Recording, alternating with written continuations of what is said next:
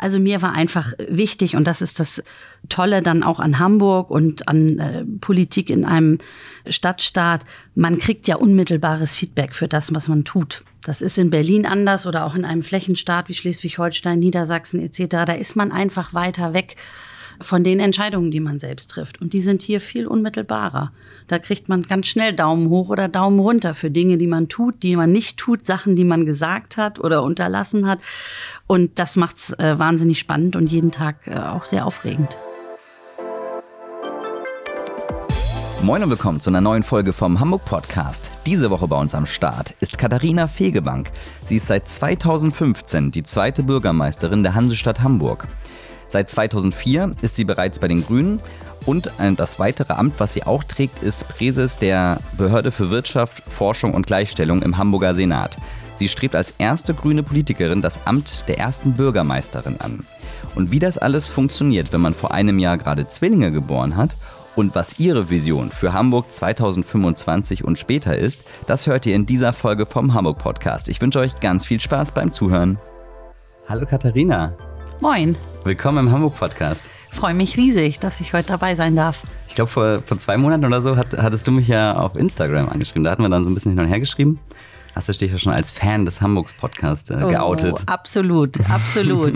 ja, ich finde es super, dass es äh, solche Formate und dieses ganz besonders, ähm, dass es sie gibt, weil das doch eigentlich schön ist, wenn man ein bisschen zuhören kann, sei es beim Entspannen oder beim Laufen oder beim Spazierengehen, Menschen kennenzulernen, die ja, die Stadt mitprägen, mitgestalten und mit ihren Ideen Hamburg auch zu einem besseren Ort machen. Und das finde ich einfach ganz toll, dass man zum einen lesen kann, Dinge lesen kann, was ich auch mhm. unglaublich wichtig finde, aber dass es auch solche Gesprächsformate gibt, die einen einfach den Menschen noch mal ein bisschen auch aus einer anderen Perspektive darstellen.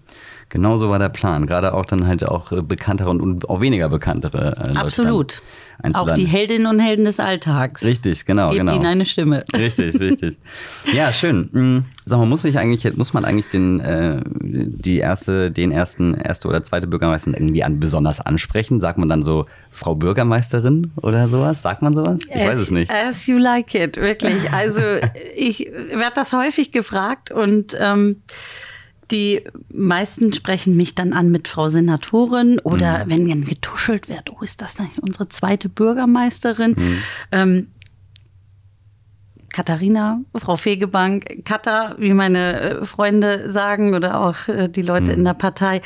Das ist alles, ähm, alles gut. Gefällt mir alles. Bei Veranstaltungen ist es dann meistens so, dass ich begrüßt werde in meiner dann jeweiligen Funktion. Ich bin ja zum einen zweite Bürgermeisterin und zum Zweiten, und äh, das ist der ähm, Ort, an dem ich dann äh, am meisten mich auch tummle im Bereich Wissenschaft und Forschung und mhm. Gleichstellung, äh, ist Senatorin dafür. Das heißt, ich werde bei Veranstaltungen dann in der Regel als entweder Frau Senatorin begrüßt und angekündigt oder als äh, zweite Bürgermeisterin. Ah, alles klar. Ja, dann fliegen wir doch mal so ein bisschen in deine, äh, zu dir, zu dir als Person rein. Ähm, und zwar würde mich mal erstmal interessieren, wo kommst du denn eigentlich her? Wo bist du denn aufgewachsen? Ich bin aus Schleswig-Holstein. Ich bin geboren in Bad Oldesloe und äh, groß geworden. Also meine Kindheit und Jugend habe ich verbracht in Bargte Heide. Das kennen sicherlich viele als Autobahnausfahrt in Richtung Ostsee. Ähm, Langnese-Honig ist ein zweites Stichwort. Ne, ist eine kleine Stadt, inzwischen 17, glaube ich, 17, 18.000 ähm, Einwohner im Nordosten von Hamburg. Hm, ja, ich kenne es ich kenn's daher, dass äh, mein Cousin und meine Tante, die wohnen in äh, Nahensburg. Das ja, ist ja genau. quasi direkt daneben. Ne? Genau. Ne? Ja. Und da ich als äh, Kind, äh, Kind nicht, das ist Quatsch, als, äh, als Jugendliche neben Handballspielen auch äh, viel in unserem Freibad unterwegs war und dann angefangen habe, kleinen Kindern das Schwimmen beizubringen und dann auch eigene Schwimmgruppen hatte, waren wir dann im Winter immer im Wechsel im Hallenbad in Ahrensburg, im Bad Lantik oder in Bad Oldesloe. Ach, stimmt, das war Atlantik, das war das mit den Wellen, ne? Ja, ja, ja. Stimmt, das war doch nicht Das gibt's auch immer noch und wir sind auch immer noch äh, regelmäßig dort. Ach, also es gibt super Bäder hier in Hamburg, Bäderland, echt finde ich klasse. Aber ins Bad Lantik fahren wir auch immer noch. Das war, ich, ich bin, ich bin erst seit 2002 in Hamburg und davor ähm, war ich dann immer zu, zu Besuch. Mein Vater hat hier schon gewohnt und, ähm, und immer wenn ich dann halt, wenn wir meinen Cousin, äh, Cousin in Ahrensburg besucht haben, fand ich das, war das immer so eins der Highlights, dann in dieses Bad Lantik Ja, zu gehen. Weil absolut. als Kind wirkt ja alles nochmal viel größer und wenn du dann auf einmal in so einem Wellenbad bist und dann so künstliche Wellen, ich fand's, ich fand's fantastisch. Das ist auch so und wir sind jetzt auch das erste Mal schon mit unseren Zwillingen da gewesen. Stimmt. Noch nicht im Wellenbad, aber in den anderen Becken, die auch sehr einladend sind, ja. Schön. Bevor wir dann so ins Gespräch starten, kommen jetzt erstmal unsere sechs Hamburg-Fragen. Und die erste Frage. bereit. Sehr gut. Die erste Frage ist: Wo in Hamburg wohnst du? Ich wohne in Eilbeck, direkt am Eilbeck-Kanal. Das ist super zentrumsnah und ist ein Stadtteil, den ich, bevor ich dorthin zog, äh, gar nicht richtig kannte. Also der war auf meiner Hamburg-Karte nicht richtig, ähm, nicht richtig präsent. Ich hatte immer die Wandsbecker Chaussee im Blick und dachte, hm, an einer sechsspurigen Straße zu wohnen, ist das wirklich das Gelbe vom Ei? Und dann habe ich mich aber von der Wandsbecker Chaussee äh, vorgearbeitet in diese wunderbaren Seiten- und Nebenstraßen und eben auch direkt an den Eilbeck-Kanal. Und es ist ein sehr liebenswerter, ähm, unglaublich äh, schöner Stadtteil, weil man das Wasser direkt äh, vor der Tür hat. Es ist äh, sehr viel Grün, sehr viel Park, Spielplatz und ich kann das wirklich jedem nur empfehlen, weil es ein Sprung ist in die Innenstadt und ähm, man hat super äh, ÖPNV-Verbindung, Bus, aber auch äh, U-Bahn. Das ist ganz großartig. Die nächste Frage: Welche Stadtteile haben dich geprägt? Ja, es ist ganz äh, lustig. Ich habe ja eben gesagt, ich komme ursprünglich aus Schleswig-Holstein, Bargte Heide, bin also Nord, äh, nordlich durch und durch und äh, mein Herz schlug auch immer, obwohl ich dann viele weitere Etappen hatte in meinen 20er Jahren durch äh, Studium und Auslandsaufenthalte. Ich war immer irgendwie fasziniert vom, vom Norden, von Norddeutschland. Und ähm, ich war aber nach dem Abi erstmal ein Jahr in England und habe dann ja in Süddeutschland in Freiburg studiert, dann in Berlin gewesen. Dazu kommen wir bestimmt später auch noch zu äh, meinem Leben vor der Politik und äh, was mich da geprägt hat.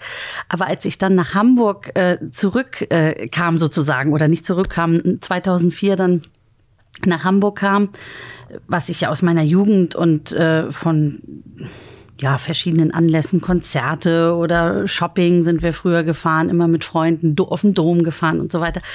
Also ich kannte, ich kannte Hamburg natürlich oder bestimmte Ecken von Hamburg und kam dann äh, zum Leben hierher 2004 und dann äh, hörte ich mich so um und fragte, wo, wo wohnt ihr denn alle so oder wo empfehlt ihr mir denn, äh, dass ich mir eine, eine Wohnung suche? Ja, und damals hieß es dann, ja, also wir wohnen auf St. Pauli, wir wohnen in der Schanze, Ottensen. Und sagte ich, Ottensen? Meine Eltern haben doch gesagt, nicht unbedingt nach Altona gehen, wenn man sich da den Bahnhof anguckt und das drumherum und so weiter. Und dann fragte ich meine Eltern, sag mal, wann wart ihr denn eigentlich das letzte Mal da? Ja, so kurz nach unserem Studium. Und da war das also eine ziemlich runtergerockte Ecke. Da habe ich gesagt, also jetzt hat sich das äh, phänomenal verändert. Ja, das ist äh, da alles wunderschön und absolut äh, lebenswert. Und äh, dann habe ich tatsächlich äh, auch meine erste Wohnung gehabt in äh, Altona in der Nähe vom Fischmarkt und bin dann von dort äh, in die Schanze gezogen. Da war ich dann einige Jahre. Und äh, dann ist das jetzt sozusagen meine dritte Etappe in Eilbeck. Das sind aber sozusagen die beiden äh, Stadtteile, in denen ich, äh, in denen ich gelebt habe. Und ansonsten finde ich das immer unglaublich äh, schwer zu sagen, was vielleicht so Lieblingsbezirke sind oder Lieblingsstadtteile, weil ich wirklich äh, finde, dass äh, alle sieben Bezirke so wunderschöne Ecken haben und interessante Orte und immer die richtige Mischung aus äh, urbanem Leben und Natur. Ich bin totaler Naturmensch, obwohl ich wahnsinnig gerne in einer äh, Metropole wie Hamburg lebe und das brauche ich dann immer auch beides in einem. Ja, mit, mit Grün haben wir ja nicht so das Problem eigentlich in Hamburg. So, das äh, ist ja doch schon eine sehr grüne Stadt. Ich finde, man muss sagen, so mit den, wenn ich mit den Leuten, die ich jetzt hier auch schon im Podcast hatte, oder auch so grundsätzlich, also auch meine persönliche ähm, Empfindung ist immer, dass, dass ganz viel immer so die, der Hamburger Westen ist immer so das, wo, wo sie immer alle hinwollen oder wo, wo sehr viele auch sind, wo natürlich auch viel ist. Ne? Da ist ja hier im Altona, da ist, da ist die Schanze, da ist der Kiez, da ist, da ist ja, da, da ist das, da, da herrscht ja das Leben sozusagen. Aber wie du sagst, auch auf der anderen Seite. Aber ich persönlich bin, ich bin, ja, immer, das ist so, bis zur Alster und dann fällt es mir schwer, irgendwie weiterzukommen. Also einfach auch, weil ich da, weil ich wenige Leute in meinem Dunstkreis äh, kenne, die natürlich äh, östlich der, der Alster wohnen. Das ist total lustig. Das war bei mir eine ganze Zeit auch so. Und ich hatte natürlich äh, auch immer Freunde, die aus den östlichen ähm, Bezirken und Stadtteilen Teilen kam. Ähm, aber mein, mein jetziger äh, Freund, mein Partner, der ist äh, nicht gebürtiger, also gebürtiger Volksdorfer, aber hat hm. äh, lange, lange Zeit in Barmbek, in Barmbek Süd äh, gewohnt. Und äh, da war ich dann natürlich äh, auch immer äh, in den letzten Jahren. Und ich muss sagen, das habe ich so lieb gewonnen, da die ganze, äh, die ganze Ecke. Und äh, Eilbeck ist jetzt tatsächlich näher dran an, äh, an Barmbek. Und ähm, an den östlichen Bezirken als äh, der anderen Seite. Hm. Von daher, das hat einen unschlagbaren Charme. Kann ich jedem nur sagen, der sagt, also für mich gibt es da eine Barriere, eine Grenze und da will ich nicht rüber. Es lohnt sich, es lohnt sich wirklich, es ist sensationell. Schön. Dann zur dritten Frage. Was ist dein Standard-Fortbewegungsmittel in Hamburg? Würde ich jetzt mal noch da hinzufügen. Ähm, Im Alltag, im Berufsalltag mhm. ähm, in der Tat äh, der Dienstwagen. Das ist anders ähm, bei der Fülle von Terminen, die an ganz unterschiedlichen Orten in der Stadt und teilweise auch außerhalb Hamburgs äh, liegen, gar nicht anders zu machen.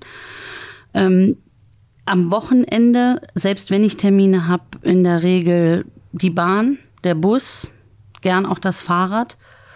Und ich gehe tatsächlich nicht nur ziemlich äh, gern, sondern auch ziemlich viel zu Fuß.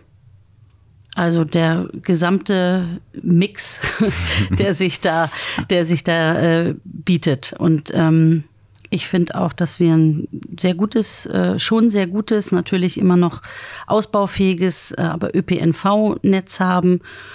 Und ich mag es äh, auch, wenn man im Bus oder auch in der Bahn ins Gespräch kommt und ja, so ein bisschen Situationen oder Alltag auch miteinander teilt. Das finde ich, finde ich gut. Passiert das oft eigentlich? Also wenn du in der Bahn sitzt und, und, ja. und dann da stehst oder sitzt du wie? Ja, immer öfter, immer okay. öfter. Das war vor einigen Jahren noch nicht so, aber jetzt gerade die letzten Monate schon, schon sehr häufig. Also ist die Quote, wenn du zehnmal Bahn fährst, wirst du zehnmal erkannt? Also erkannt mit Sicherheit ja, hm. natürlich nicht von allen, aber von äh, zunehmend mehr Menschen. Hm, von der Quote zehnmal vielleicht die Hälfte. Mhm. Und zwar nicht, dass man dann sofort in ein Gespräch verwickelt wird, aber dass man beim Aussteigen begrüßt wird oder dass dann nochmal ein Spruch, äh, Spruch kommt, wenn man, wenn man in die Bahn kommt oder, oder Platz nimmt. Äh, manchmal, Besuch. manchmal in der Tat äh, merkt man dann, wenn äh, am nebenliegenden äh, Platz die Leute die Köpfe zusammenstecken. Weiß, weiß ich nicht, meinst du ja. Und dann höre ich, okay, die haben mich erkannt oder meinen mich erkannt zu haben. Mhm. Manchmal wird man dann äh, vielleicht auch verwechselt, also eine falsche Partei eingeordnet oder. das kann ja auch lustig oder so. Ähm, aber das äh, die Hamburger insgesamt sind ja eher zurückhaltend, ähm, gerade mhm. wenn man abends mal unterwegs ist oder wenn die Leute sehen, dass man äh, da jetzt nicht äh, einen offiziellen Anlass hat, sondern vielleicht wirklich mal privat mit ähm, Freund, mit äh, Freundin unterwegs ist. Ähm, da sind die Leute sehr hanseatisch ähm, und, äh, und nehmen sich zurück. Und wenn man dann aber draußen steht oder ein Restaurant oder eine Bar verlässt, dann einen kleinen Schnack. Das finde ich, das finde ich immer ganz schön und ich mag das auch. Ich meine, das heißt ja immer Augen auf bei der Berufswahl. Also es ist ja ein Stück weit selbstgewähltes äh, Schicksal. Und wenn ich äh, das nicht äh, wollen würde und ich habe immer gesagt, ich möchte mich in meinem Leben durch dieses Amt, äh, das ich habe und durch die Rolle als öffentliche Person nicht einschränken müssen. Und das musste ich bisher auch nicht, weil ich eigentlich alles so weiter, weiterführe wie bisher. Also wir gehen, wenn es die Zeit erlaubt, äh, samstags auf den Markt. Ähm, wir gehen hier und da mal zu einer Sportveranstaltung. Wir gehen mit den Kindern auf den Spielplatz. Und das sind natürlich alles auch öffentliche Orte, wo ich dann natürlich auch gerne als Privatperson wäre, aber durchaus weiß, und das geht ja vielen, vielen anderen auch so, die nochmal ganz anders äh, erkannt und ganz anders vielleicht auch bedrängt werden, wenn ich an Sportler denke, an Musiker denke, an Schauspieler denke.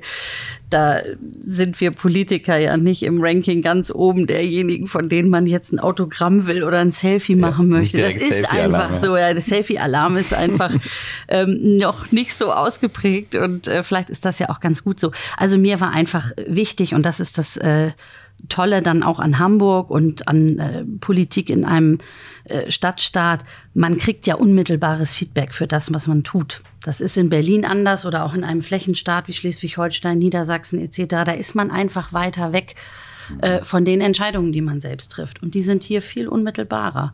Da kriegt man ganz schnell Daumen hoch oder Daumen runter für Dinge, die man tut, die man nicht tut, Sachen, die man gesagt hat oder unterlassen hat. Und äh, das macht's äh, wahnsinnig spannend und jeden Tag äh, auch sehr aufregend. Stimmt, das muss man sich bei so einem Stadtstaat ja wirklich mal so vor Augen halten. Ne? Das ist ja sozusagen alle, die, äh, die, die in dem Land dann wohnen, sind ja wirklich nicht weit weg. Also genau. der Radius vom Rathaus ist ja wirklich überschaubar, wenn man, wenn man halt ein Land im Da kriegt man dann mal einen Spruch gedrückt, wenn man ja. im Bäcker ja. in der Schlange steht oder beim Supermarkt am Regal und dann wird schon geguckt, oh, nimmt sie jetzt auch das Bioprodukt und ist das etwa eine Plastik Plastiktüte, ja, oder wird zum, ja. wird zum Papierbeutel gegriffen. Nein, ich fühle mich da jetzt nicht beobachtet, aber das sind natürlich Dinge, die schon auch eine Rolle spielen, weil ja. man da anders im Fokus steht und auch erwartet wird bei dem Anspruch, den man selbst formuliert, erwartet, dass man in vielen Punkten mit äh, gutem Beispiel vorangeht. Genau, typische Vorbildfunktion. So, da hat man halt einfach, also da bei dir auch in vielerlei Hinsicht sozusagen, äh, ist es natürlich dann schon so, dass man ja auch dann erwartet irgendwie, dass, dass man, dass du, dass du so als gutes Beispiel so dann ähm, halt Dinge tust oder dass man dir, sich bei dir was abgucken kann, so sozusagen, ja. Spannend. Ja, und dabei ist es trotzdem immer wieder wichtig, äh, zu sagen, äh, dass man eben Mensch ist wie jeder andere auch. Ähm, mit Bedürfnissen, auch mit Fehlern und ähm, sich selbst nicht zu erhöhen. Das finde ich immer ganz wichtig, sondern mit beiden Beinen fest auf mhm. der Erde zu bleiben und durchaus auch mal ganz offen anzusprechen, ja, wenn, wenn es äh, Konflikte gibt in der Erwartung eines bestimmten Verhaltens und dann des realen Tuns. Ich habe ja eben kurz äh, angesprochen, das Thema Dienstwagen. Ne? Hm. Da heißt es dann auch, wie kann denn das sein? Ähm, dass, ist dass der jetzt Elektro, hier, ist der Ja, das ist er, das ist ein Elektro, ah, Elektrohybrid, ja, auch schon, auch schon sehr lang. Das ist mir auch, das ist mir auch wichtig. Ähm, aber dass man erklärt, warum das notwendig ist. Und dass ich, äh, wenn ich die Alternative hätte oder meine Termine weit auseinander liegen oder ich zum Beispiel, die Behörde ist bei mir direkt um die Ecke, da auch gelegentlich dann auch zu Fuß hingehe äh, oder auch abends zurückgehe zu Fuß, dass man einfach sagt, ja, da wo es passt, da wo es geht, macht man das. Aber äh, bei der Fülle an Aufgaben, der Fülle an unterschiedlichen Terminen, die oft äh, weit bis in den späten Abend hineingehen, ähm, ist das absolut äh, angemessen und auch äh, notwendig, dass man das dann alles schafft, dass man auch hier auf das Auto zurückgreift. Genau, also beruflich lässt sich es äh, sicherlich gerade, wenn, wenn man wenn man so einen vollen Terminkalender hat, halt wie du auch, äh, das halt einfach nicht vermeiden. Aber wenn, wenn du es wenn so machst, wie du es sagst, also dass man dann bewusst damit umgeht, dann ist das ja halt schon ein guter Antritt. Ja. Die nächste Frage. Was ist das Beste, was dir in Hamburg passiert ist? Immer wieder die tollen Leute treffen in den unterschiedlichsten Situationen. Und das will ich gar nicht ähm, an einer bestimmten Situation festmachen, äh, sondern an vielen äh, Begegnungen und vielen Momenten im Alltag. Die Liebenswürdigkeit, die Hilfsbereitschaft der Hamburgerinnen und Hamburger. Ähm, eine starke Gemeinschaft, die ich immer wieder und überall erlebe, die auch völlig unabhängig von Herkunft, von Geschlecht, von sexueller Orientierung, von äh, religiöser Zugehörigkeit, von Alter sich abspielt, äh, das äh, rührt mich immer wieder an. Und ganz persönlich, ganz privat, dass ich ja hier meinen jetzigen Freund und den Vater meiner Zwillinge kennengelernt habe. Ja, stimmt, Zwillinge, das können wir vielleicht mal kurz anreißen. letztes Jahr war es soweit, ne? Ja, fast genau 2018. vor einem Jahr. Genau. Fast genau vor einem Jahr. Also sind es jetzt so um, um, um zwölf Monate? Genau, genau. Oha, das ist, das muss ja dann auch gleich Zwillinge. Ja. Also, und dann auch noch. Großer eben. Knall, großes Glück, ja. ja, ja also das ähm, war eine, ja, war eine große Überraschung und äh, tatsächlich das allergrößte Glück im, im Leben. Und wir sind jeden Tag dankbar für die beiden. Ich glaube, du hattest dir ja auch äh, logischerweise auch ja, ja Zeit genommen, als es, als es dann, äh, also vor einem Jahr sozusagen, als sie dann kam. Hat sich das jetzt so für dich gut eingegroovt, so in den, in den Arbeitsalltag so? Ich meine, du bist ja halt nun mal viel beschäftigt, wie du ja, auch schon gesagt hast. Und das, äh, so zwei Zwillinge brauchen ja auch ihre Aufmerksamkeit. Kriegst du das, ähm, kriegst du es gut auf die Reihe mittlerweile? Mhm. Ja, ich hatte eine recht äh, kurze äh, Zeit, die ich ähm, mit den beiden zu Hause war. Also ich hatte die Wochen des Mutterschutzes und bin dann Anfang März zurück in den Job, auch gleich wieder voll los sozusagen, zurückgekehrt. Und ähm, natürlich ist das jeden Tag wirklich ein hoher Kraftakt. Ähm, das erfordert ein ganz hohes Maß an Organisation und auch gegenseitigem Verständnis. Und ich bin also meinem, meinem Partner einfach unglaublich dankbar, wie viel der schultert und wie viel er sich auch kümmert und da ist äh, für die Kinder, der sehr viel flexibler einfach ist als ähm, selbstständiger Unternehmer, mhm. Familienunternehmen zusammen mit seinem Bruder, wo ich auch immer denke, Chapeau und Respekt, wie die das, äh, wie die das hinkriegen oder er das äh, dann eben auch hinbekommt. Und wir haben unsere Familien hier. Also sowohl seine als auch meine Eltern, das hilft meine Geschwister, mhm. meine Tante. Also wir haben eine ganz starke äh, familiäre Unterstützung, ohne die das alles überhaupt nicht gehen würde. Und ich danke äh, wirklich jeden, jeden Tag dafür. Und mein Respekt für diejenigen, die ähm, in einer anderen äh, persönlichen Situationen sind, alleinerziehend beispielsweise, der steigt jeden Tag aufs Neue. Wenn man dann noch in einer beruflichen Situation ist, ähm, keine, kein geregeltes Einkommen hat oder im Schichtdienst tätig ist und sich dann um ein oder mehrere Kinder gleichzeitig noch kümmern zu müssen.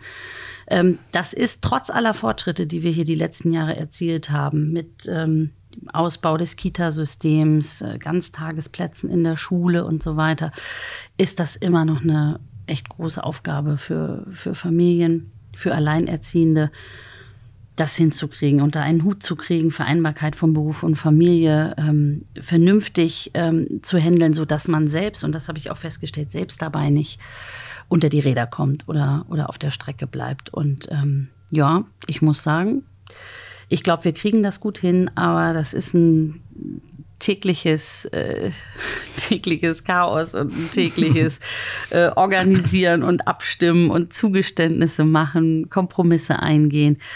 Und natürlich ähm, fährt das schlechte Gewissen da auch häufig mit, ne? mhm. dass ich dann daran denke, jetzt sind die schon fast ein Jahr. Mhm.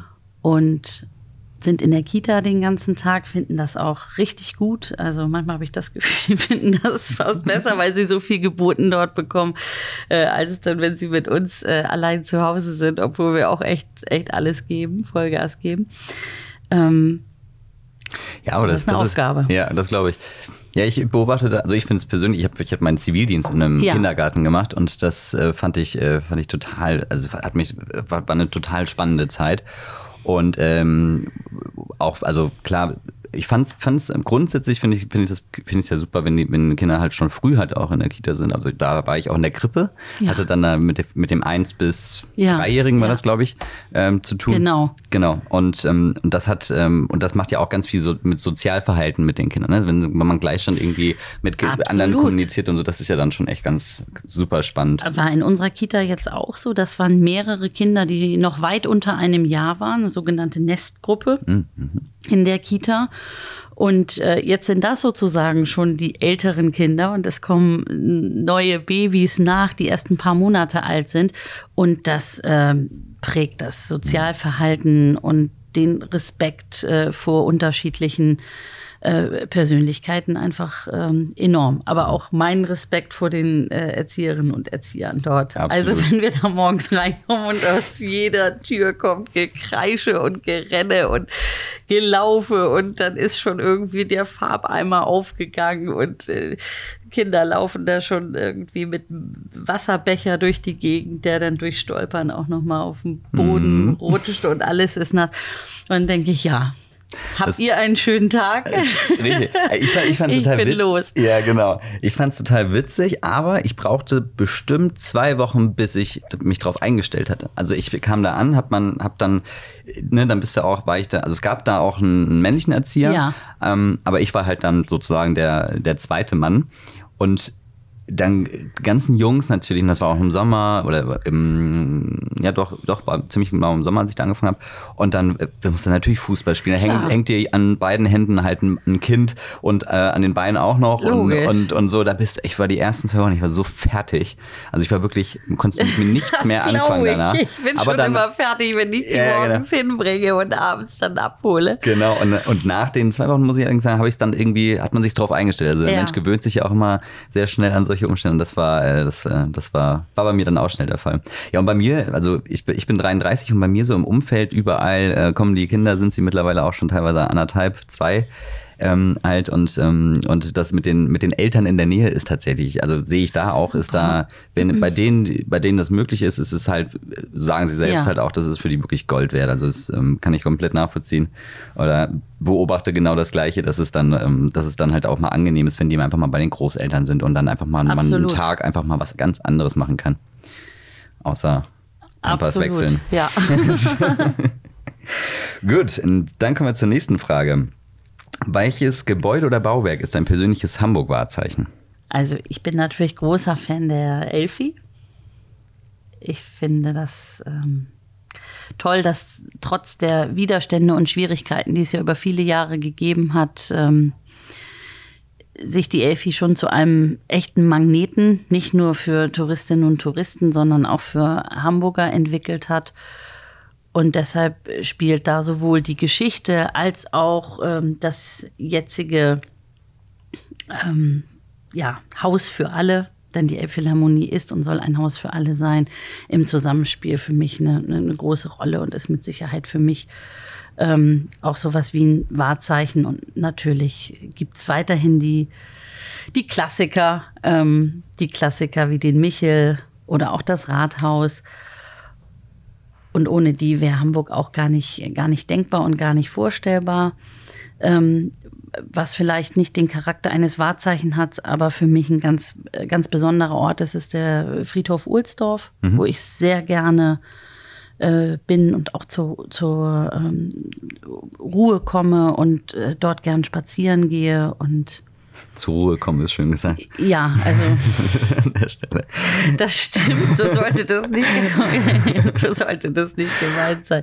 Aber es ist einfach, ja, für mich eine grüne Oase mitten in der, in der Stadt und da gibt es auch jedes Mal was Neues zu entdecken. Ich war da einmal, weil irgendwie mein Ur-Uropa oder, Mhm. oder irgendwie zumindest von der Familie irgendwie eine nahe Person da irgendwie auch schon seit, also irgendwo da begraben war und da habe ich mich mal irgendwann mal auf diese Suche begeben. Das ist ja ein riesiges Ding. Ja, eben. Also, Also- für alle, die noch nicht da waren, das lohnt sich auf jeden Fall tatsächlich diesen, äh, diesen äh, da mal hinzufahren und sich das anzuschauen, weil das ist wirklich wie ein eigener Stadtteil. Ja, ist der größte Waldfriedhof der Welt. Und es gibt dort so unglaublich viel zu entdecken. Und ähm, man kann sich ja so richtig, es gibt inzwischen auch einige digitale Angebote, die man dann klicken kann, äh, prominente Gräber zum Beispiel, und sich dann, dann auf den äh, Spuren verschiedener äh, Touren einfach vertraut machen, auch nochmal ein Stück mit der hamburgischen Geschichte. Weil das äh, ganz spannend ist, so die einzelnen Friedhöfe anzugucken. Friedhof der Frauen gibt es dort beispielsweise. Also wirklich wirklich ein toller Tipp auch fürs Wochenende oder für, gar ein, nicht, oder für den äh, für den Spaziergang nach Ja. Feierabend und ja, es ist sehr schön dort. Dann kommen wir schon zu unserer letzten Frage. Was ist dein Lieblingsplätzchen in Hamburg? Ja, also ich habe ja eben Friedhof Ohlsdorf genannt und sonst ähm, wirklich alles äh, am und äh, rund ums Wasser und davon haben wir in Hamburg ja viel, haben wir wirklich sehr viel mit der Elbe, mit der Alster Und ähm, dann gibt's für mich ähm, noch eine ganz tolle Gegend. Das sind die Vier- und Marschlande, beziehungsweise eine Fahrradtour, die man hervorragend machen kann von Rothenburgs äh, Ort Richtung äh, Ortkartener oder Hohendeicher See, Ortkartener See, wo ja im Sommer dann viele, viele auch sind und ihre Wochenenden verbringen. Und äh, das finde ich einfach eine wunderschöne Strecke dort. Und ist auch Hamburg, was viele nicht wissen. Das heißt, wenn ich Besuch von außerhalb kriege, dann gibt's natürlich äh, die Klassiker.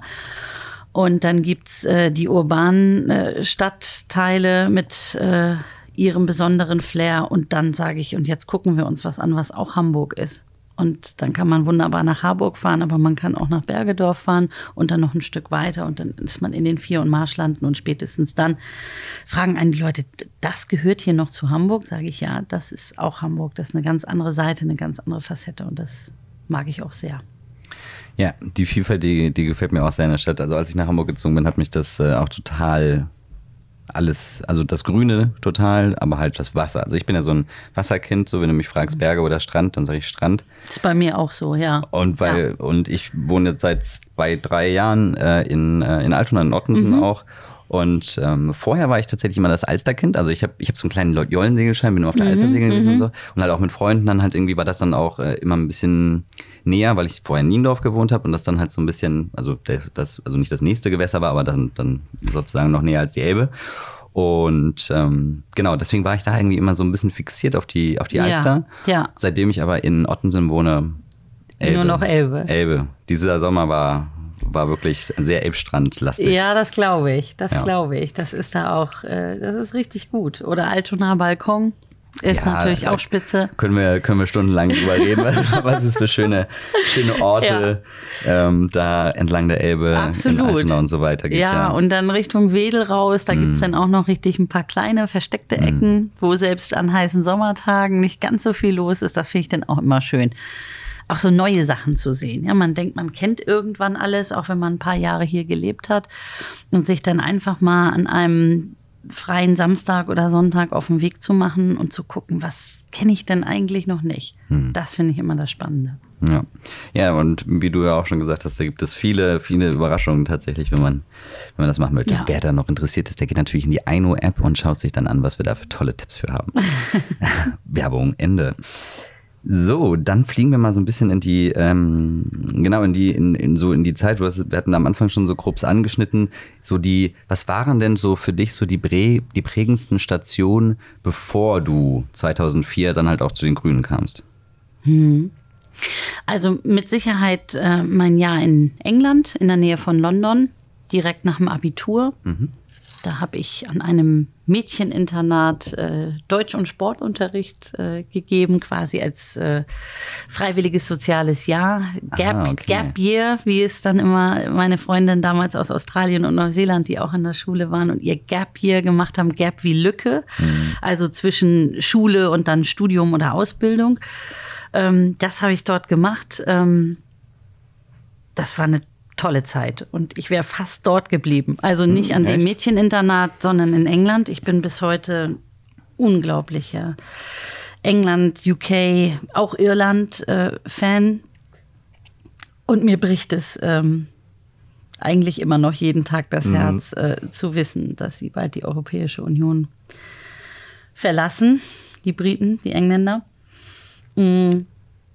Und äh, das war mit Sicherheit äh, eine tolle Zeit für mich, weil ich eben recht behütet äh, groß wurde, aufgewachsen mhm. bin, wie er eben auch schon erzählt, in, in Bagdeheide, natürlich mit dem großen Hamburg äh, mhm. direkt vor der Tür und der Möglichkeit, auch dort immer mal wieder hinzufahren, aber so dieses kleinstädtische äh, zu verlassen und auch damals den Mut aufzubringen und zu sagen, ich mache das jetzt und ich gehe erstmal ins Ausland, um erstens was Neues kennenzulernen, zweitens auch noch mal anders auf mein eigenes Land zu blicken und vor allem drittens über mich ähm, auch noch mal Dinge zu lernen, über mich auch Neues zu erfahren.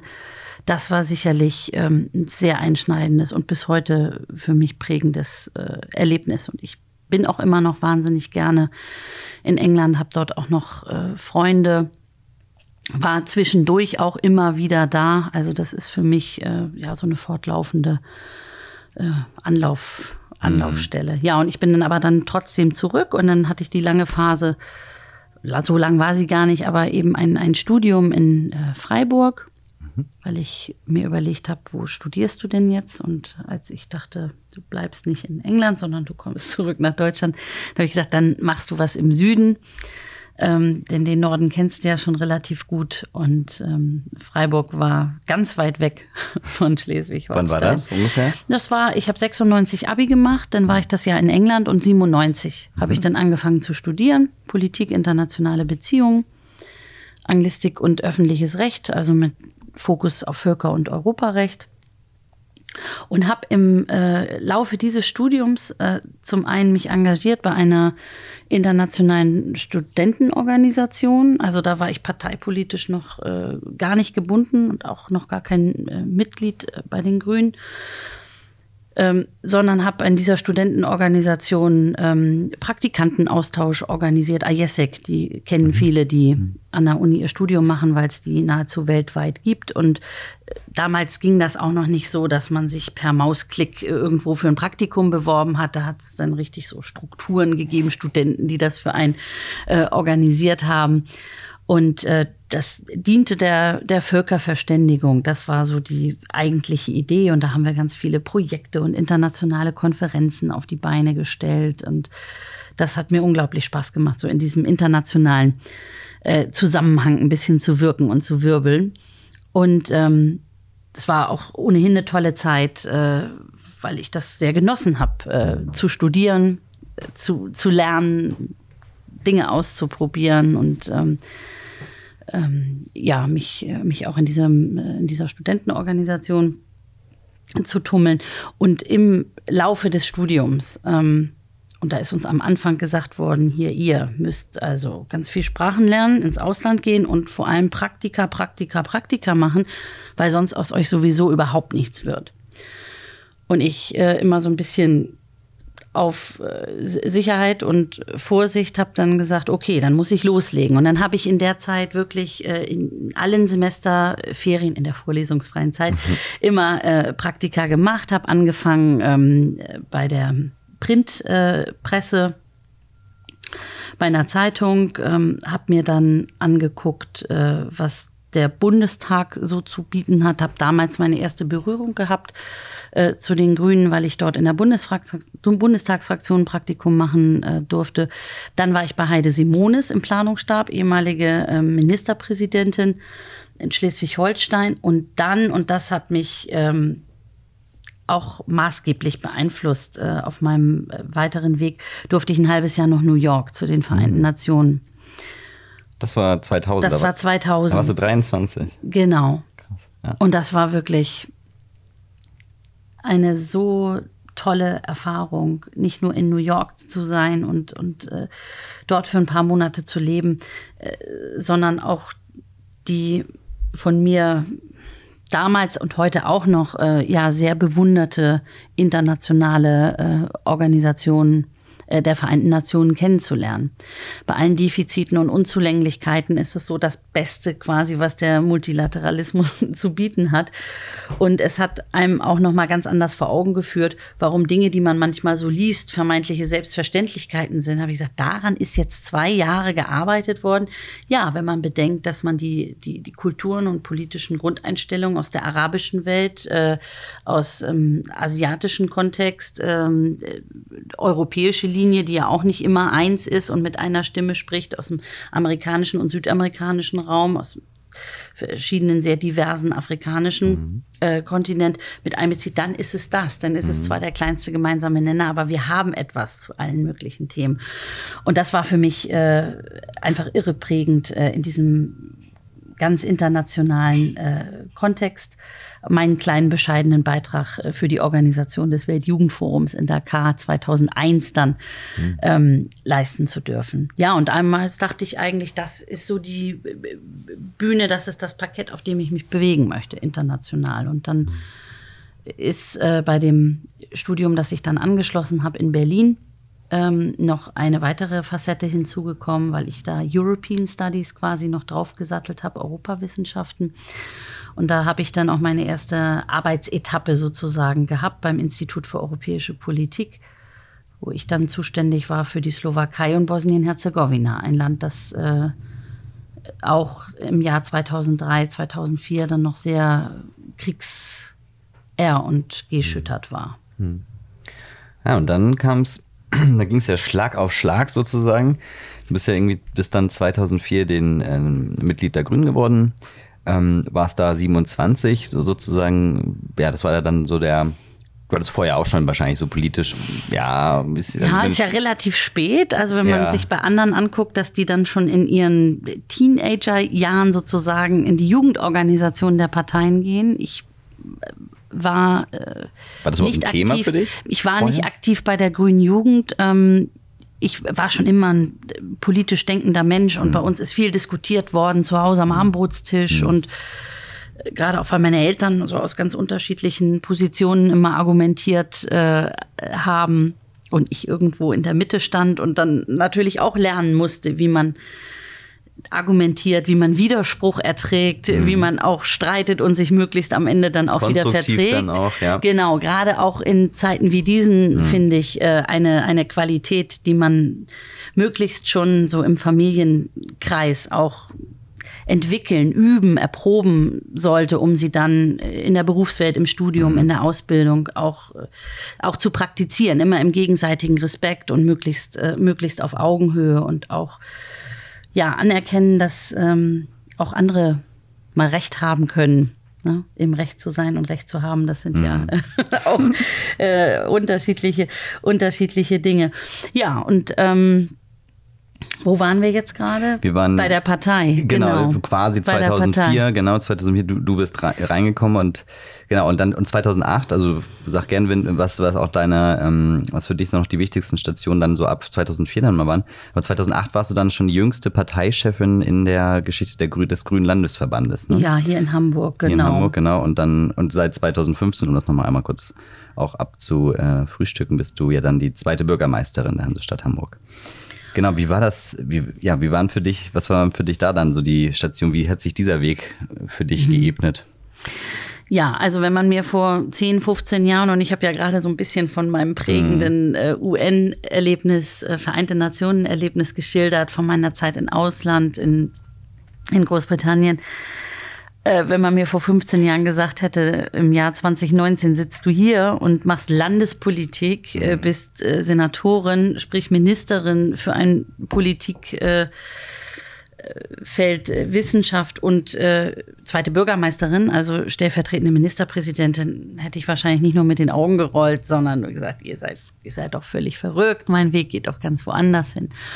Mm, und meine Erfahrung auf dem Balkan und äh, in Osteuropa, die haben mir ja neben dieser internationalen Komponente auch ganz, ganz stark diesen europäischen Impuls nochmal mitgegeben. Und das war tatsächlich für mich auch der Auslöser damals. Das ist immer die Geschichte, die ich äh, gern erzähle, weil sie für mich so ein richtiges ähm, Aha-Erlebnis hm, gewesen Schlüsselmoment. ist. Hm. Der Schlüsselmoment, als ich ähm, mit den Menschen, mit denen ich in Sarajevo zusammengearbeitet habe, auf dem Marktplatz dort stand in Sarajevo und wir aus so einer Gesprächssituation heraus ähm, plötzlich die Köpfe schweifen ließen und äh, in die Wälder geguckt haben. Sarajevo liegt in so einer Kessellage und drumherum ist äh, Wald und, und Hügel und plötzlich wurden die alle ganz still. Und sage ich, was ist denn mit euch?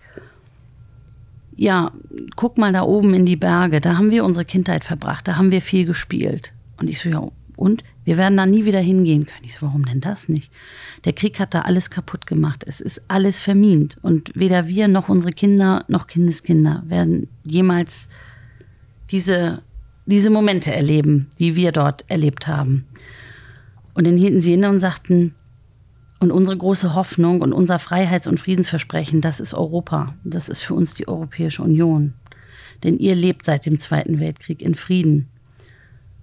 Und seht bloß zu, dass ihr euch das bewahrt, ja, diese Gemeinschaft des Friedens, äh, des Rechts und, und der Sicherheit. Denn das ist doch eigentlich das, wonach wir alle streben.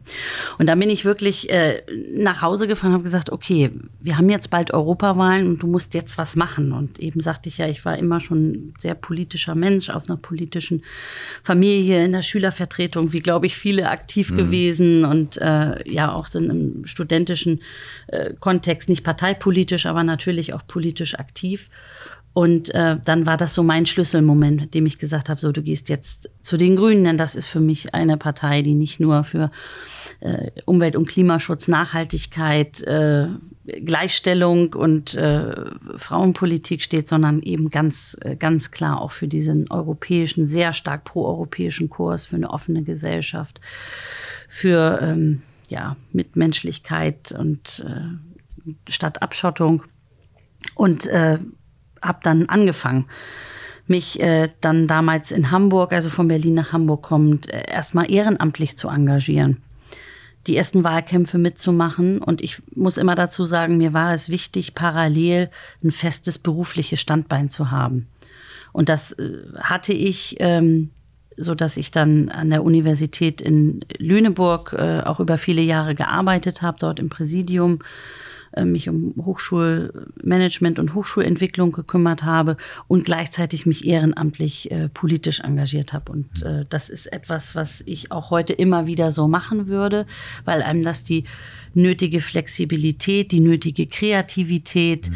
ähm, die nötige Freude auch gibt, wenn man weiß, davon bin ich jetzt nicht abhängig. Mhm. Ich habe ähm, mein meinen Job, der mir auch viel Freude bereitet und ich kann mich jetzt entfalten im politischen Raum. Und dann ging das in der Tat alles äh, relativ, relativ schnell innerhalb von vier Jahren hatte ich die große Chance, Parteivorsitzende zu werden bei den Grünen. Auch damals war das eine Art Schlüsselsituation, weil ich mich entscheiden musste. Ich hatte ja eben gesagt, ähm, dass ich mich eigentlich perspektivisch beruflich so auf internationaler Bühne gesehen habe. Und ich äh, war damals relativ weit in einem Verfahren des Welternährungsprogramms, also auch einer Organisation der Vereinten Nationen. Und dann kam die Frage, Mensch, willst du nicht Parteivorsitzende, willst du nicht Landesvorsitzende hier werden, weil wir jetzt gerade in der Regierung sind und die frühere Parteivorsitzende wurde Senatorin und der Stellvertreter wurde ähm, Fraktionsvorsitzender, äh, so dass es dann hieß, Mensch, ihr Jungen sagt immer, ihr wollt, aber jetzt ist es an der Zeit und jetzt müsst ihr auch mal ins kalte Wasser springen. Und das habe ich damals abgewogen, habe gesagt, uh, du wolltest immer in den internationalen Bereich und das ist jetzt deine Chance und gleichzeitig hast du hier etwas, was wahrscheinlich so nie wiederkommen wird. Und dann habe ich gesagt, jetzt springst du ertrinken wirst du nicht und irgendwie kommst du ans, äh, ans, ans, rettende, ans rettende Ufer. Und da habe ich einen irren Vertrauensvorschuss von der Partei bekommen. Ich war ja erstens noch äh, recht jung, zweitens noch nicht so lang dabei und auch politisch äh, noch gar nicht erfahren. Mhm. Ja, und dann äh, kamen sieben äh, wunderbar, wunderbare Jahre, die auch mit Höhen und Tiefen, das muss man auch ehrlich sagen, äh, geprägt waren. Äh, dann der Möglichkeit, eine Legislatur auch als Abgeordnete äh, politisch Erfahrungen zu sammeln. Im sozialpolitischen Bereich war ich aktiv und eben auch Europa Internationales.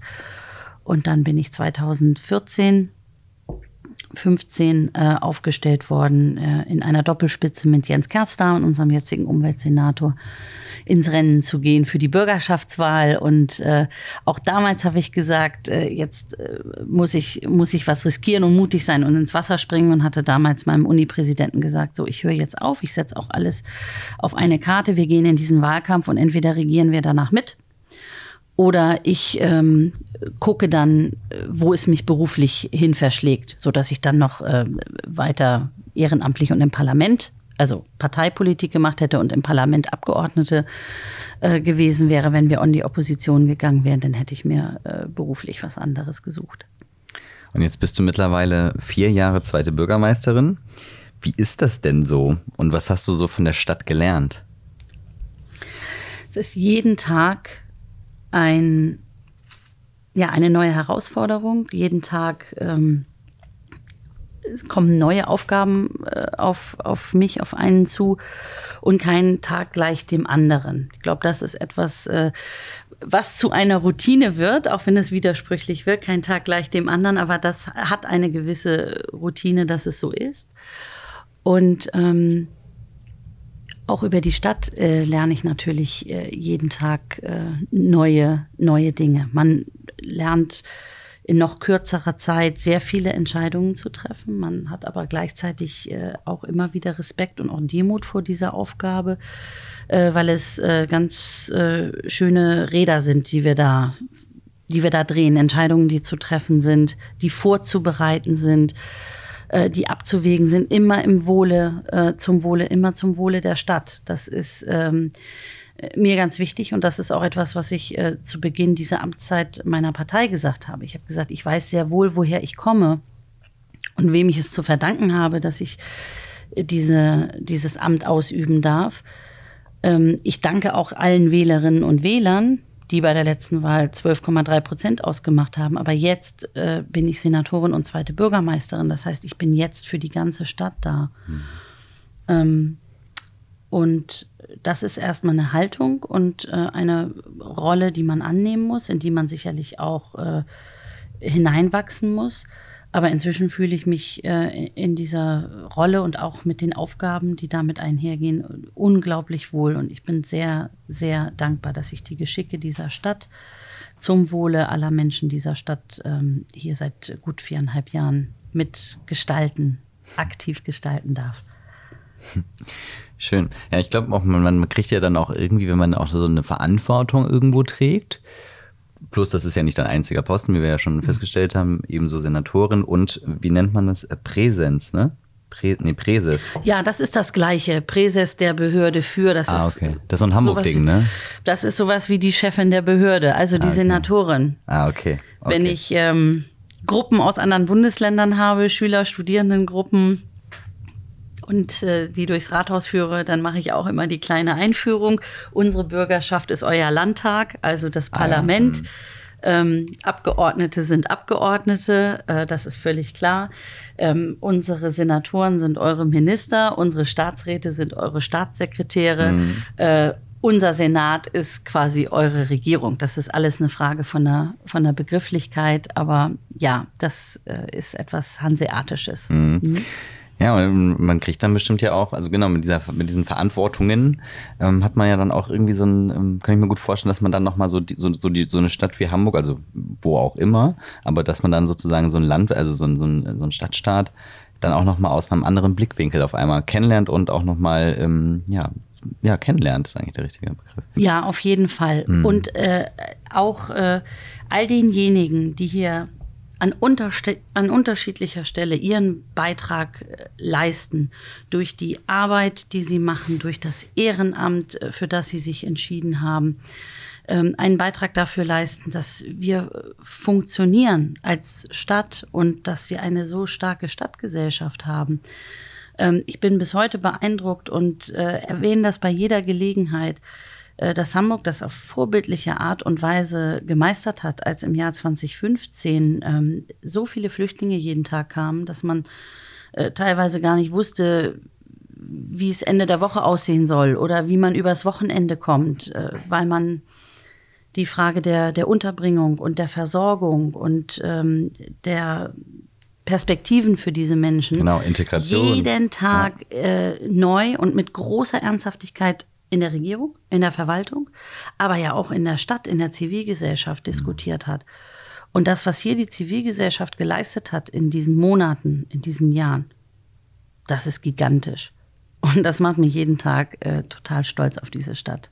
Ja, stimmt, das war ja 2015. 15, das war 16, Ende, Ende, ja. Genau, Ende 15 ging es los, dann mit den, mit dieses berühmte, äh, die berühmte Kleiderkammer Messehallen, die ja dann, aus denen sich dann ja. auch der Hanseatic Help Verein genau, ähm, genau. gegründet hat die auch äh, nach wie vor einen super, einen super Job in der Stadt machen. Und, Absolut. Ähm, ja, und ja, ich, ich weiß, ich weiß selbst noch so, man, man hört, man, man hat überall dann die Container gesehen, man, man wusste, äh, irgendwie passiert da was, aber irgendwie hat, wusste man auch gerade, das ist ja immer, wenn das so auch so Schlag auf Schlag passiert, dann hat man ja immer so ein bisschen ähm, oder wenn es zu schnell in Anführungsstrichen passiert für die, für das, für so die, oder man es nicht irgendwie alles so mitbekommt, dann ist das ja auch mal, man muss sich daran gewöhnen und so, man muss auch, ähm, ich hatte mit, mit ähm, Umes Varan Aruna Girinathan, sein Name, mhm. super cooler Typ, ähm, ist damals, also nicht 2015, sondern schon davor, aus, ich glaube in den 90er Jahren war das, aus Sri Lanka nach Hamburg, nach Hamburg geflüchtet, äh, ist jetzt mittlerweile äh, Herzchirurg, also mhm, auch, auch äh, mhm. krasses, äh, krasser Weg. Und mit ihm hatte ich auch ein bisschen darüber ge ge gequatscht, dass es ja, dass es dass es ich ganz am Anfang zum Beispiel für mich selbst so die Frage hatte, okay, und, und, und wie, wie geht das hier? Also wie, wie, also wenn man nie mit einem Flüchtling oder mit, einem Geflücht mit einer geflüchteten Person äh, irgendwie geredet hat, was natürlich anfangs dann auch manchmal noch schwierig ist wegen Sprachbarriere, ähm, aber wenn man das, wenn man nie diesen, diesen, die Möglichkeit des Kontaktes hatte, wie zum Beispiel über die Kleiderkammer dann damals, dann, dann ist das auch immer irgendwie so, ja, die da drüben oder man, man hatte, man fehlt halt da so Bezugs. Und ich fand es halt total cool, dass halt eben durch so eine Projekte wie, ähm, wie Hanseatic Help mit der Kleiderkammer und und auch Clubkinder mit Janis Fahl, die, was die für alles machen, auch für, für Geflüchtete und nicht nur für Geflüchtete, auch für, für, für, ähm, für Obdachlose und so weiter. Also wo man da, wo sie da, wo da Möglichkeiten in der Stadt ja. geschafft werden von solchen Organisationen, von solchen Vereinen, um halt dafür selber dann, damit man selber seine eigene Erfahrung machen kann. Das, das finde ich großartig. Das ist wirklich toll auch, und das meine ich, dieser ehrenamtliche Impuls, hm. dieser bürgerschaftliche Impuls, ähm, aus dem Bedürfnis heraus zu helfen, zu unterstützen, zu aktivieren und Menschen einfach teilhaben zu lassen. Also sie Teil dieser Gesellschaft werden zu lassen. Und äh, wir könnten wahrscheinlich beide einen ewig langen Werbeblock jetzt hier machen über Einrichtungen, Institutionen, mhm. Vereine, Einzelpersonen, ähm, die sich da verdient gemacht haben. Ich ähm, habe zum Beispiel teilgenommen beim Welcome Dinner mhm. und äh, hatte drei äh, geflüchtete Frauen bei mir zu Hause zum Abendessen. Ähm, zu denen ich dann auch versucht habe, im Nachhinein noch den Kontakt zu halten, die ich dann noch einmal ins Rathaus eingeladen habe. Wir haben gerade letztens noch mal ähm, uns geschrieben. Und das ist dann natürlich äh, sehr schön, wenn man dann auch Teil des äh, Lebensweges dieser, dieser Personen wird. Und äh, das ist jetzt für mich äh, so das, das prägendste Beispiel der letzten Jahre, weil es über einen langen Zeitraum ging und einfach ganz viele Menschen äh, einbezogen hat, wo wir als Gesellschaft Stärke gezeigt haben. Gezeigt haben, dass es zusammen immer besser geht, als wenn man äh, gegeneinander steht, ähm, ausgrenzt, diskriminiert, sich über andere stellt oder über andere spricht. Und äh, ich finde, da ist Hamburg und ich habe ja auch Vergleiche zu anderen Städten und Regionen wirklich, wirklich ganz von dabei. Und ähm, das ist ein Wort, das ich nicht oft bemühe, aber das, äh, das macht mich wirklich stolz auf diese Stadt. Mhm. Jetzt mittlerweile gibt es ja, gibt's ja auch die eine oder andere Bewegung in der Stadt, wie zum Beispiel auch Fridays for Future, die ja, was ja auch hier in Hamburg vor allem, aber auch nicht nur in Hamburg, ähm, äh, grundsätzlich in Deutschland ja auch ähm, mit, mit Luisa Neubauer so eine, so eine prägende Figur hat. Wie, wie nimmst du so diese, diese, ich sag mal, diese aktuelle Bewegung der in Richtung Klimaschutz und es ist ja immer nicht nur Klimaschutz, das muss man ja auch mal ein bisschen mhm. dazu sagen, es ja, geht ja quasi um Umwelt insgesamt, weil, wie ich auch gelernt habe, ich hatte neulich Dirk Steffens zu Gast, ja. super Typ, ein Dokument, also ein Wissenschaftsjournalist, der, der halt auch nochmal einmal klar gemacht hat, ey, das ist, wenn das wenn es hier wärmer wird, dann wird, dann sterben hier Insekten und so weiter. Das hat, das ist halt alles ein Kreislauf, muss man sich ja auch mal bewusst machen. Ja, wie nimmst, wie nimmst du so aus, wie nimmst du so aus, ähm, aus deinem Blickwinkel ähm, Menschen wie Luisa Neubauer und diese Bewegung wahr? Das ist eine ganz starke, kraftvolle und ja inzwischen unglaublich sichtbare, nachhaltig sichtbare Bewegung. Keine Eintagsfliege, kein ähm, verpuffendes Element. Ich glaube, das haben einige gedacht, erwartet. Vielleicht haben es auch so einige gehofft. Ja, mhm. dass es so ein kurzzeitiges äh, Spannungs- und Hingucker-Moment ist und dann, dann verschwindet es wieder ich bin ja Wissenschaftssenatorin und spreche sehr, sehr viel auch mit Wissenschaftlerinnen und Wissenschaftlern darüber. Und äh, was viele gar nicht wissen, wir sind hier ja die Hochburg äh, der Klimaforschung in ganz Deutschland. Wir sind nicht nur Exzellenzuniversität seit diesem Sommer, sondern wir haben auch einen Schwerpunktbereich, der als exzellent äh, eingestuft wurde. Und es ist der einzige derzeit in der gesamten Republik Klima, Klimafolgenforschung, immer auch mit äh, Blick auf gesellschaftliche äh, Kontexte. Und äh, auch die Wissenschaftler freuen sich über die gewonnene Aufmerksamkeit. Denn ähm, man darf das ja gar nicht ähm, häufig genug sagen. Die Wissenschaft hat schon vor vielen, vielen Jahren gesagt, dass jetzt umgesteuert werden muss. Dass es nicht nur zehn vor zwölf, sondern irgendwie schon fast zwölf ist, dass also wirklich dringlich was passiert werden muss. Denn der Klimawandel ist menschengemacht. Was ich sehr schön finde, dass auch viele Hamburger Klimaforscher sagen, wir können doch froh sein, dass er menschengemacht ist, denn dann heißt es doch auch, dass die Menschen was tun können, um ihn zu stoppen. Und äh, das ist jetzt gerade unser aller Aufgabe und dass es da so eine kraftvolle, sichtbare Bewegung gibt, die in der Tat sich das gesamte System anschaut und nicht nur über Klima- und Umweltfragen, sondern auch Fragen der Artenvielfalt, Biodiversität, genau. eines neuen Wirtschaftens, eines äh, ja, klügeren, äh, auch menschlichen Umganges damit, also welche Eigenverantwortung trägt jeder eigene, ähm, auch tatsächlich dort mit einbezieht und darüber spricht, da, das finde ich äh, sehr gut. Und auch wenn man das manchmal als Druck und auch Kritik empfindet in der Politik, denn wir sind ja diejenigen, die gemeint sind. Also da dürfen wir uns ja gar nichts mhm. vormachen. Alle auf allen Ebenen. Und das heißt einfach, ähm, dass, dass wir da jetzt äh, mehr, mehr tun müssen und das machen wir ja auch gerade. Mhm. Ich hatte Luisa nämlich äh, vor zwei Tagen gerade mhm. äh, gerade hier im Podcast, aber auch ein man kann es ja gar nicht vorstellen, also die hat wahrscheinlich so einen Alltag wie du, so, also so von wegen äh, unregelmäßig, aber trotzdem, mhm. also das ist ihre Regelmäßigkeit dort auch so, oder also unfassbar, wie, wie, ähm, wie, wie ruhig sie im Gespräch mhm. ist, wie entspannt man mit ihr reden kann und, und über diese ganzen Themen halt auch, wo wir da natürlich auch nicht nur um das Thema ja. geredet haben, aber so grundsätzlich und und dann so danach, dann klingelt das Handy und ja. gibt dann schon direkt, also hat noch nicht mal Tschüss gesagt, gibt schon das nächste Interview. Also schon. Ist bei mir auch schon wieder. Ich bin schon wieder ganz nervös, weil ich weiß, der nächste Termin hängt mir wahrscheinlich schon wieder im Nacken. Aber ja. ich habe auch gerade jede, jede Zeit äh, verloren, also jedes jetzt, Zeitgefühl. Was haben wir denn jetzt? Wir haben jetzt äh, Viertel nach. Mhm. Ist, das, ist das schon kritisch? Mhm. Um halb muss ich an der Uni sein. Um halb muss ich an der Uni sein. Okay, dann machen wir jetzt einen schnellen Abriss. Genau, also du wurdest jetzt, wir haben ja heute, das muss man vielleicht nochmal kurz sagen, wir haben den 14. November äh, ja. gerade. Am 9. November wurdest du mit, 69, mit 96, äh, nicht nur mit 69, mit 96. Fast 97 Fast 7, ja stimmt. 96,96. Es ist so spektakulär, ja, weil ja, das äh, für Grüne und grüne Parteitage absolut ungewöhnlich ist. Ja. Also. Wurdest du, genau, zur Spitzenkandidatin für die Landesliste, für die Bürgerschaftswahl Wahl im Februar 2020 in Hamburg gewählt.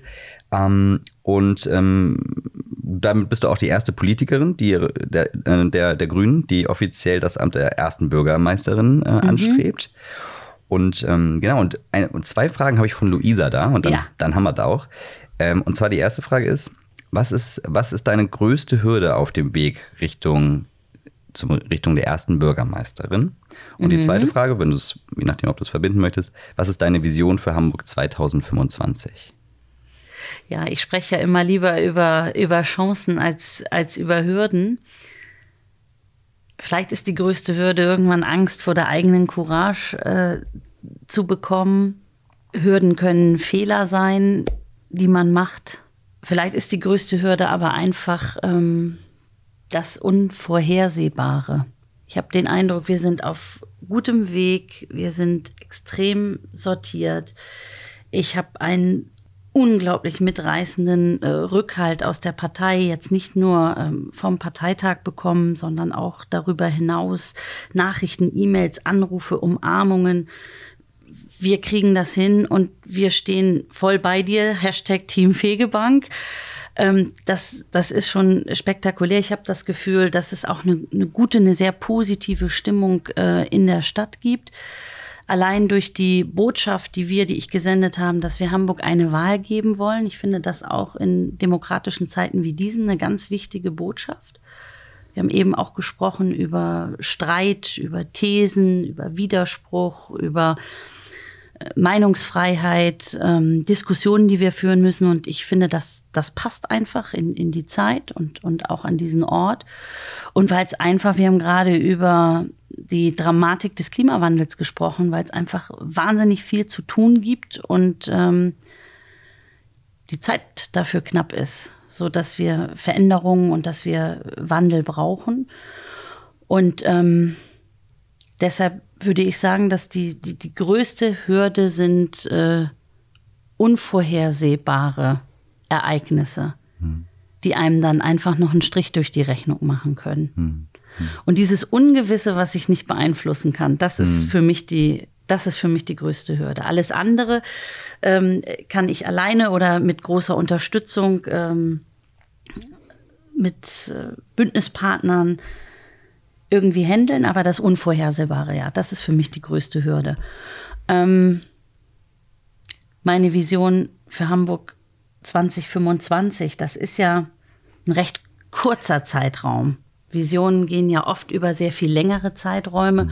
Und ich habe die letzten äh, viereinhalb Jahre, die ich ja schon Regierungsverantwortung ähm, mittragen durfte, eigentlich festgestellt, dass die größte Aufgabe ist, nicht nur in Legislaturperioden zu denken, sondern eine langfristige Idee, Vision für eine Stadt zu haben, für eine Stadt wie Hamburg zu haben.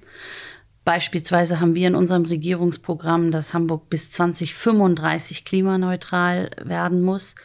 Wir verabreden jetzt gerade im Senat einen anderen Schritt, der sich parallel zu den ähm, Zielen der Bundesregierung bewegt. Wir wissen aber, dass wenn wir die Pariser Ziele erreichen wollen, dass wir noch schneller sein müssen in mhm. allen Feldern, in Industrie und Wirtschaft, in Verkehr, im Bereich Bau und äh, Wohnen und auch im Bereich äh, der individuellen Haushalte. Das, äh, das wissen wir und müssen auf der Strecke dahin die äh, Ideen entwickeln, die ähm, den technologischen Fortschritt äh, weiter unterstützen, um das auch tatsächlich in all diesen Feldern hinzukriegen. Deshalb ist das in meinen Augen die größte Aufgabe, äh, dass wir schon sagen, wir wollen äh, im Bereich äh, Klimawandel, im Bereich der Mobilitätswende hin zu einer menschengerechten Mobilität äh, und stärker weg vom Auto, im Bereich des bezahlbaren Wohnens, im äh, Kontext, wie werden wir eigentlich aus einer stolzen Handels- und Hafenstadt den Strukturwandel so hinkriegen, dass unsere größte Ressource der Mensch die Investitionen ins Wissen und in Innovationen stärker befördern. Das sind so die vier, fünf äh, Themenfelder, in denen wir, glaube ich, eine ganze Menge hinkriegen werden in den nächsten fünf Jahren. Und nochmal das Thema offene Gesellschaft und starke, starker Zusammenhalt in der Gesellschaft. Das ist meine Vision. Eine ähm, menschliche Metropole, die modern ist, in der es gerecht zugeht und die aus jeder Pore ähm, die große Menschheitsaufgabe und auch die größte sozialpolitische Aufgabe, dem Klimawandel ein Stoppschild äh, vorzusetzen, dass wir das, äh, dass wir dafür äh, die Maßnahmen ergreifen und die Ideen und die Ziele äh, entwickeln, damit wir 2025 schon weit sind. Aber eigentlich müssen wir über 2030 und 2035 reden. Und unabhängig von der politischen Farbe einer Regierung und der jeweiligen Koalition äh, klar sein, das ist der Pfad, den wir gehen wollen. Katharina, es hat mir sehr viel Spaß gemacht, heute mit dir ja. über dich, über deine Themen, über deine vergangenen Jahre zu sprechen. Du hast jetzt das letzte Wort. Das letzte Wort, das habe ich immer gern. Ich äh, danke für das Gespräch. Ich fand es äh, auch äh, nicht nur interessant, sondern auch wirklich inspirierend. Die schönsten Gespräche sind immer die, bei denen man auch für sich nochmal was, ähm, was mitnimmt. Und äh, ein Satz, den ich ähm, immer gerne bei mir habe, weil er mir auch Mut macht, ist, dass am Ende alles gut wird und wenn es nicht gut ist, dann ist es noch nicht zu Ende.